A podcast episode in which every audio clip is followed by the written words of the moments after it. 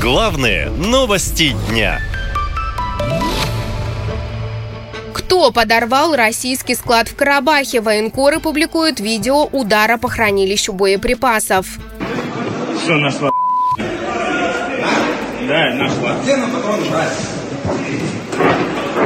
Это видео с ударом по складу с боеприпасами российских миротворцев появилось сразу в нескольких телеграм-каналах. Инцидент случился через несколько дней после обстрела машины с российскими военными. В Минобороны России тогда удар подтвердили. Для выяснения всех обстоятельств происшествия на месте работают российские и азербайджанские представители следственных органов. В Генпрокуратуре Азербайджана подтвердили обстрел и объяснили, что российских миротворцев по ошибке приняли за представителей, цитирую, незаконных армянских вооруженных формирований. Позже Владимир Путин провел телефонный разговор с президентом Азербайджана Ильхамом Алиевым, который извинился за трагический инцидент. Очень активно работают со всеми сторонами, вовлеченными в этот конфликт делают все для того, чтобы защитить мирное население. В нашем э, основном пункте базирования уже свыше двух тысяч гражданских лиц, из них более тысячи детей находятся.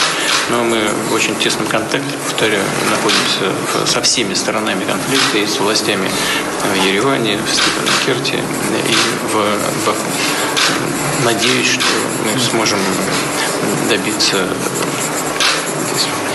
деэскалации и перевода решения этой проблемы в мирное русло. При этом премьер-министр Армении Никол Пашинян открыто обвиняет именно Россию. Мол, УДКБ дискредитировала себя, а российские миротворцы себя защитить не смогли, не то чтобы гарантировать безопасность армянского населения в Карабахе, сказал Пашинян.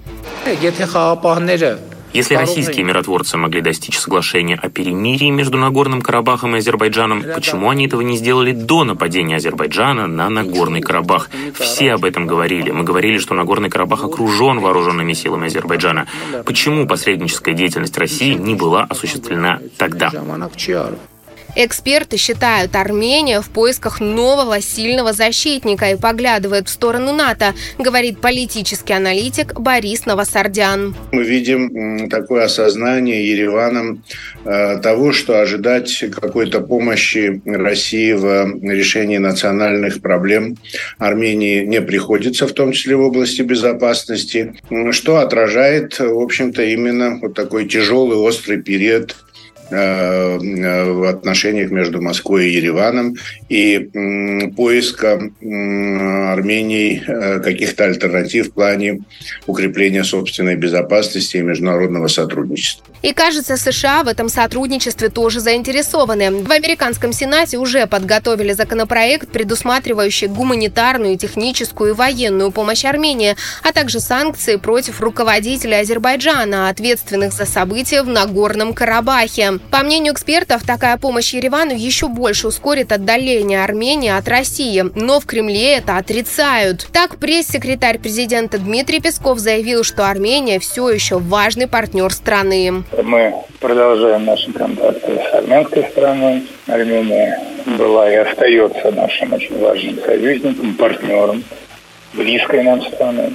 Военные эксперты говорят, что, по сути, Кремль согласился, что государство, чья территория получила статус сепаратистской, может быть возвращена с помощью силы. Но ведь такие действия Баку полностью делегимитизируют статус ЛНР, ДНР, Абхазии, Южной Осетии и Приднестровья. Говорят политологи. И главное, лишают эти спорные территории будущего в существующем формате, заявляют аналитики.